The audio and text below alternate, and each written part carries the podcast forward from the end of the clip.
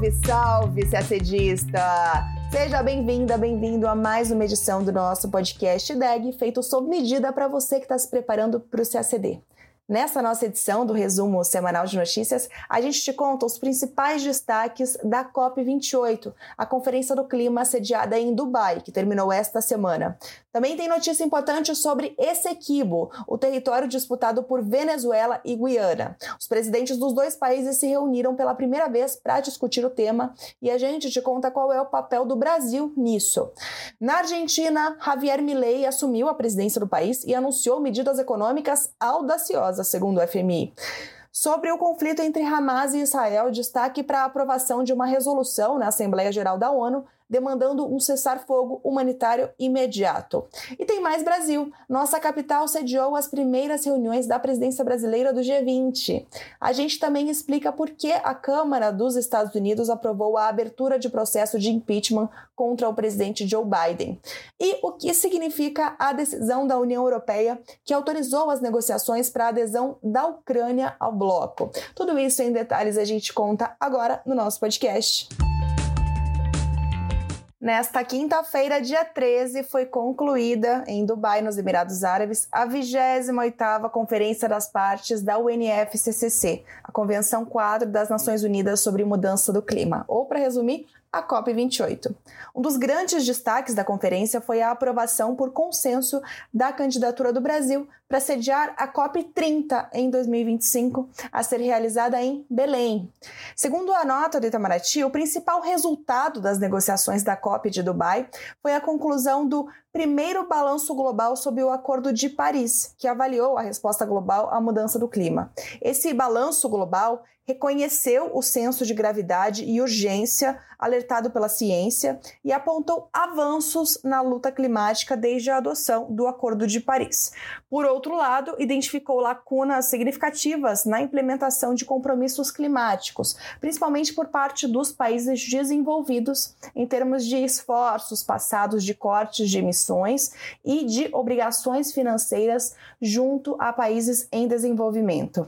Em uma decisão histórica, a COP de Dubai tratou pela primeira vez de forma explícita do tema de combustíveis fósseis estabelecendo objetivos globais para a transformação de sistemas energéticos rumo à neutralidade climática até 2050 e ao alcance do objetivo do Acordo de Paris de limitar o aumento de temperatura a 1,5 graus Celsius em relação a nível, níveis pré-industriais. Foram também aprovados dois projetos: o Fundo de Perdas e Danos, que já estava sendo debatido na COP anterior, e o, objeti o Objetivo Global de Adaptação, os dois para tratar dos impactos da mudança do clima.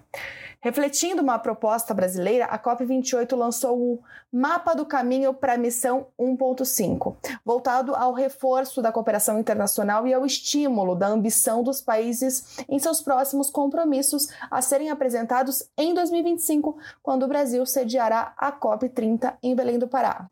Ainda de acordo com o Itamaraty, os resultados positivos da COP28 reforçam o comprometimento global com o multilateralismo, a cooperação internacional e a justiça climática em um momento crítico para a luta contra a mudança do clima.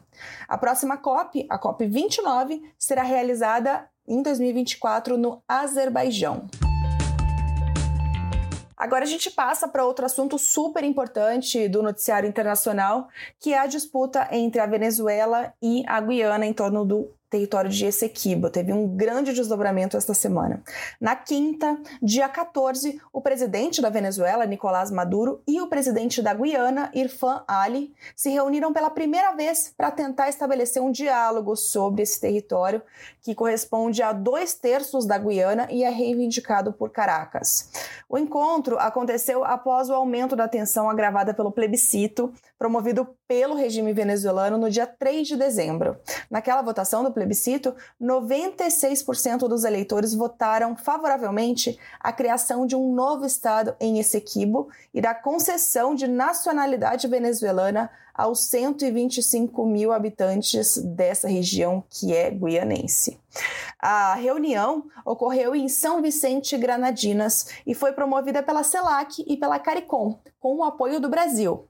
O presidente Lula tinha sido convidado para acompanhar a reunião, mas decidiu enviar Celso Amorim, o assessor especial para assuntos internacionais. O saldo da reunião a gente já adianta aqui. Apesar de nenhum dos países abrir mão de sua reivindicação sobre a soberania da região, os dois se comprometeram a continuar com o diálogo e marcar uma nova data para as reuniões. O presidente guianense afirmou após o encontro que seu governo tem todo o direito de explorar recursos em seu espaço soberano. Já o governo da Venezuela afirmou que o, encontro ratifica a vontade de se restabelecer um diálogo contínuo em favor do povo venezuelano. Ou seja, todos falando do seu lado, né? Nenhum dos dois líderes recuou de suas posições, principalmente sobre a legitimidade da Corte Internacional de Justiça de decidir sobre a disputa de Essequibo. A Venezuela afirma que não reconhece a jurisdição da corte no caso. Mas isso não anula o avanço que foi esse início dos diálogos, ainda mais se as reuniões continuarem. Nesse sentido, o Brasil pode desempenhar um papel muito importante. Celso Amorim disse que não interessa à região o uso da força ou a ameaça de uso da força. Um recado claro para Maduro. E também disse que não interessa também à região que forças estrangeiras intervenham. Mensagem, nesse caso, para Ali, o presidente da Guiana, que não descartou a possibilidade de hospedar uma base norte-americana em seu território. Na visão do governo brasileiro que propôs a negociação e se coloca como fiador do processo entre Guiana e Venezuela, a reunião desinflou a guerra verbal e reduziu o risco da escalada retórica sair do controle e levar ao conflito. Inclusive, na quinta noite foi confirmado que a próxima reunião será no Brasil, ainda sem data confirmada. Ainda aqui na América do Sul, falamos de Argentina. O novo presidente do país, Javier Milei, assumiu o cargo no domingo, dia 10, e após receber a faixa presidencial, prometeu em um discurso uma nova era e um choque na economia do país. Entre suas primeiras medidas, Javier suspendeu a propaganda oficial do governo e cortou 34% dos cargos públicos. Na terça-feira, dia 12, o novo ministro da Economia, Luiz Caputo, anunciou o primeiro pacote fiscal da gestão Milei para tentar conter a crise econômica, que é uma das piores da história recente do país. Entre as primeiras medidas econômicas está a desvalorização em mais de 50% da moeda local, o peso, o que fará crescer ainda mais a inflação, que já está perto de 150% no acumulado de 2023. Caputo justificou que a medida servirá para que os setores produtivos tenham os incentivos adequados para aumentar a produção. Além disso, foi anunciado um aumento provisório do imposto de importações e dos impostos retidos na fonte sobre as exportações não agropecuárias, o que impulsiona os efeitos da desvalorização. O ministro afirmou que essa medida beneficia os exportadores com um preço melhor e equipara a carga fiscal para todos os setores, deixando de discriminar o setor agropecuário. Foram anunciadas outras medidas, como a suspensão de novas licitações de obras públicas, reduções do subsídio à energia e aos transportes e das transferências às províncias, a suspensão de publicidade do governo por um ano, a redução no número de secretarias e ministérios e a substituição do sistema de importações para um outro sistema que não exigirá informações de licença prévia, o que significa menor ingerência do governo. O FMI, Fundo Monetário Internacional, elogiou as medidas e as tratou como audaciosas. Mas a possibilidade de disparada na inflação já alta já causou repercussão negativa na população. A expectativa é que o preço dos produtos da cesta básica quase dobre de valor nos próximos dias enquanto o valor do combustível deverá crescer ao menos 37%. Passamos agora para o conflito entre Hamas e Israel. Mais um projeto de resolução sobre o tema foi rejeitado no Conselho de Segurança da ONU na sexta passada por veto dos Estados Unidos. O texto, apresentado pelos Emirados Árabes, contou com apenas um voto contrário, o dos Estados Unidos, e uma abstenção do Reino Unido. Os 13 outros membros votaram a favor. O representante norte-americano justificou o voto contrário, afirmando que os Estados Unidos não acreditam no efeito de um cessar-fogo imediato a uma paz duradoura na qual israelenses e palestinos possam viver em paz e segurança, como afirmava o texto do projeto. Ele disse que o cessar-fogo neste momento apenas plantaria as sementes para uma próxima guerra, porque, de acordo com ele, o Hamas não deseja uma paz duradoura, uma solução de dois estados. Depois disso, na terça, dia 12, a Assembleia Geral da ONU atuou novamente para driblar o impasse do Conselho e aprovou uma resolução demandando um cessar-fogo humanitário imediato na faixa de Gaza. A decisão contou com 153 votos a favor, 10 votos contra e 23 abstenções. O texto expressa grande preocupação com o que é apresentado como situação catastrófica na área e com o sofrimento da população civil palestina. O texto rejeitado no Conselho de Segurança, que foi vetado pelos Estados Unidos, e esse aprovado na Assembleia apresentam algumas diferenças. O documento agora aprovado da Assembleia cita a carta de 7 de dezembro do comissário-geral da Agência da ONU de Assistência aos Refugiados Palestinos, essa carta que foi endereçada ao presidente da Assembleia Geral. A carta alerta que a capacidade da agência de implementar seu mandato em Gaza está comprometida e que a principal fonte de assistência humanitária a mais de 2 milhões de pessoas no enclave está à beira do colapso. O texto também se refere a resoluções anteriores sobre a questão da Palestina, assim como as resoluções relevantes do Conselho de Segurança sobre o tema. E o documento também autoriza o presidente da Assembleia Geral a retomar a sessão especial de emergência após sua suspensão temporária ao fim das últimas deliberações. Os principais pontos em comum entre a resolução rejeitada e a aprovada incluem um cessar-fogo humanitário imediato, a exigência de que todas as partes cumpram suas obrigações sob a lei internacional, especialmente quanto à proteção de civis, e a demanda pela libertação imediata e incondicional de todos os reféns, e também demanda a garantia do acesso humanitário nessas regiões. Apesar de não serem legalmente vinculantes, ao contrário das resoluções do Conselho de Segurança, as decisões da Assembleia carregam um peso político importante. Uma trégua temporária entre 24 de novembro e 1 de dezembro resultou na libertação de 105 reféns, mulheres e crianças israelenses e cidadãos estrangeiros detidos pelo Hamas. Agora, as partes negociam um possível segundo acordo para libertar mais reféns. Agora falamos de Brasil.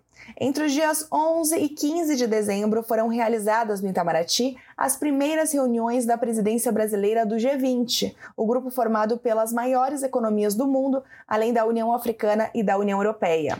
O Brasil assumiu a presidência do grupo no dia 1 de dezembro, com o desafio de incluir no debate internacional três grandes prioridades do terceiro mandato do presidente Lula: um, combate à fome e à pobreza; dois, o desenvolvimento sustentável; e três, a reforma da governança global.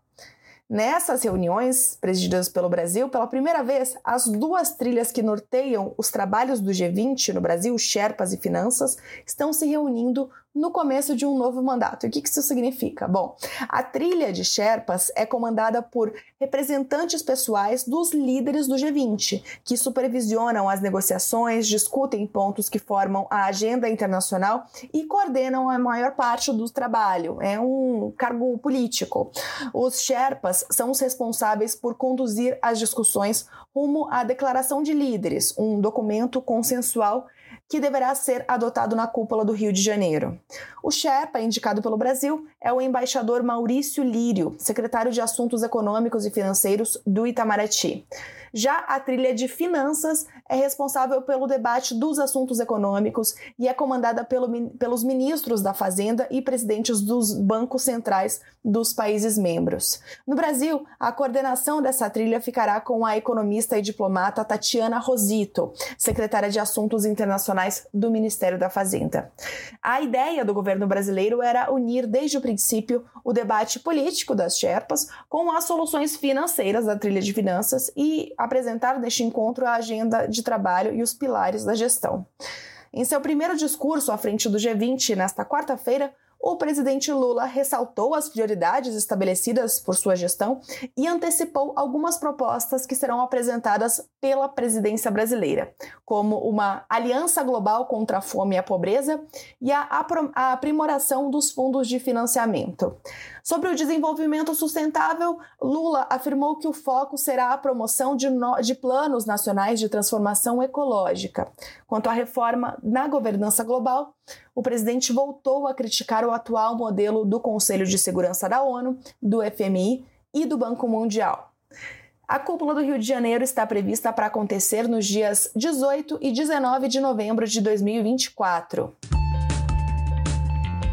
Agora falamos de Estados Unidos. Na quarta-feira, dia 13, a Câmara dos Deputados norte-americana aprovou a formalização da abertura do processo de impeachment do presidente Joe Biden. Os republicanos, que têm maioria na Câmara dos Representantes desde janeiro, acusam Joe Biden de ter usado a sua influência quando era vice-presidente de Barack Obama para permitir que seu filho, Hunter, fizesse negócios na China e na Ucrânia. Tanto a Casa Branca quanto Hunter negam o envolvimento de Joe Biden nesses negócios e acusam a investigação de ser motivada politicamente, já que haverá eleição no próximo ano em que Joe Biden buscará a reeleição contra o provável adversário Donald Trump. O procedimento foi iniciado em setembro por determinação do então presidente da casa, Kevin McCarthy, mas como esse procedimento não havia passado pelo plenário, o governo vinha se negando a colaborar com as investigações. Então, a votação desta quarta ela tem um caráter simbólico, mas ela tem um efeito prático de ampliar o poder dos comitês parlamentares que apuram possíveis irregularidades cometidas pelo presidente. Mas a avaliação de analistas é que esse processo não conseguirá remover Biden do cargo. Mesmo que a Câmara vote a favor do impeachment do presidente, o que ainda não aconteceu, o Senado terá então de votar para condená-lo pelas acusações por uma votação de dois terços, o que é quase impossível numa Câmara onde os colegas democratas de Biden detêm uma maioria de 51 contra 49. O resultado prático é que a autorização poderá, em primeiro lugar, dar aos republicanos mais autoridade legal para forçar a administração de Biden a cooperar, e, em segundo lugar, poderá dar legitimidade, caso sejam encontradas provas, às acusações feitas pelos republicanos. E isso sim pode impactar as eleições presidenciais de novembro de 2024. E para fechar, falamos de Europa. Nesta quinta-feira, dia 14, a União Europeia deu o primeiro passo oficial para a entrada da Ucrânia no bloco. Os líderes do grupo decidiram abrir negociações formais para que o país passe a ser membro do bloco europeu, atualmente composto por 27 países. O anúncio feito durante a cúpula da União Europeia em Bruxelas foi uma surpresa porque a Hungria disse que votaria contra a candidatura da Ucrânia. E é preciso que todos os membros votem a favor da entrada de um país no bloco. A Hungria de Viktor Orbán também vem bloqueando a concessão de 50 bilhões de euros em ajuda financeira para a Ucrânia a partir do, orçamento do bloco. Mas, segundo o porta-voz da presidência da União Europeia, os líderes dos países membros da União Europeia votaram de forma unânime a adesão. Orbán informou depois que continua se opondo à entrada da Ucrânia nessas condições, no meio de uma guerra, mas que seu país não participou da decisão justamente para não bloqueá-la. Mas atenção aos detalhes, porque os detalhes importam na prova do CACD. A Ucrânia ainda não é formalmente um país candidato à adesão ao bloco. Esse foi só o primeiro passo. O segundo é que aí sim a União, a, Ucrânia apresente sua candidatura e aí começa a negociação para adesão, o que não tem prazo para acontecer e que depende da adequação da Ucrânia a várias inúmeras normativas do bloco. Bom, esclarecido esse ponto, a gente se despede nessa que é a nossa última edição do ano. O IDEG agradece a confiança e a companhia ao longo de 2023 e deseja para você, CACDista, boas festas. Na primeira sexta-feira do ano, já voltamos com mais uma edição do nosso resumo de notícias. Até lá!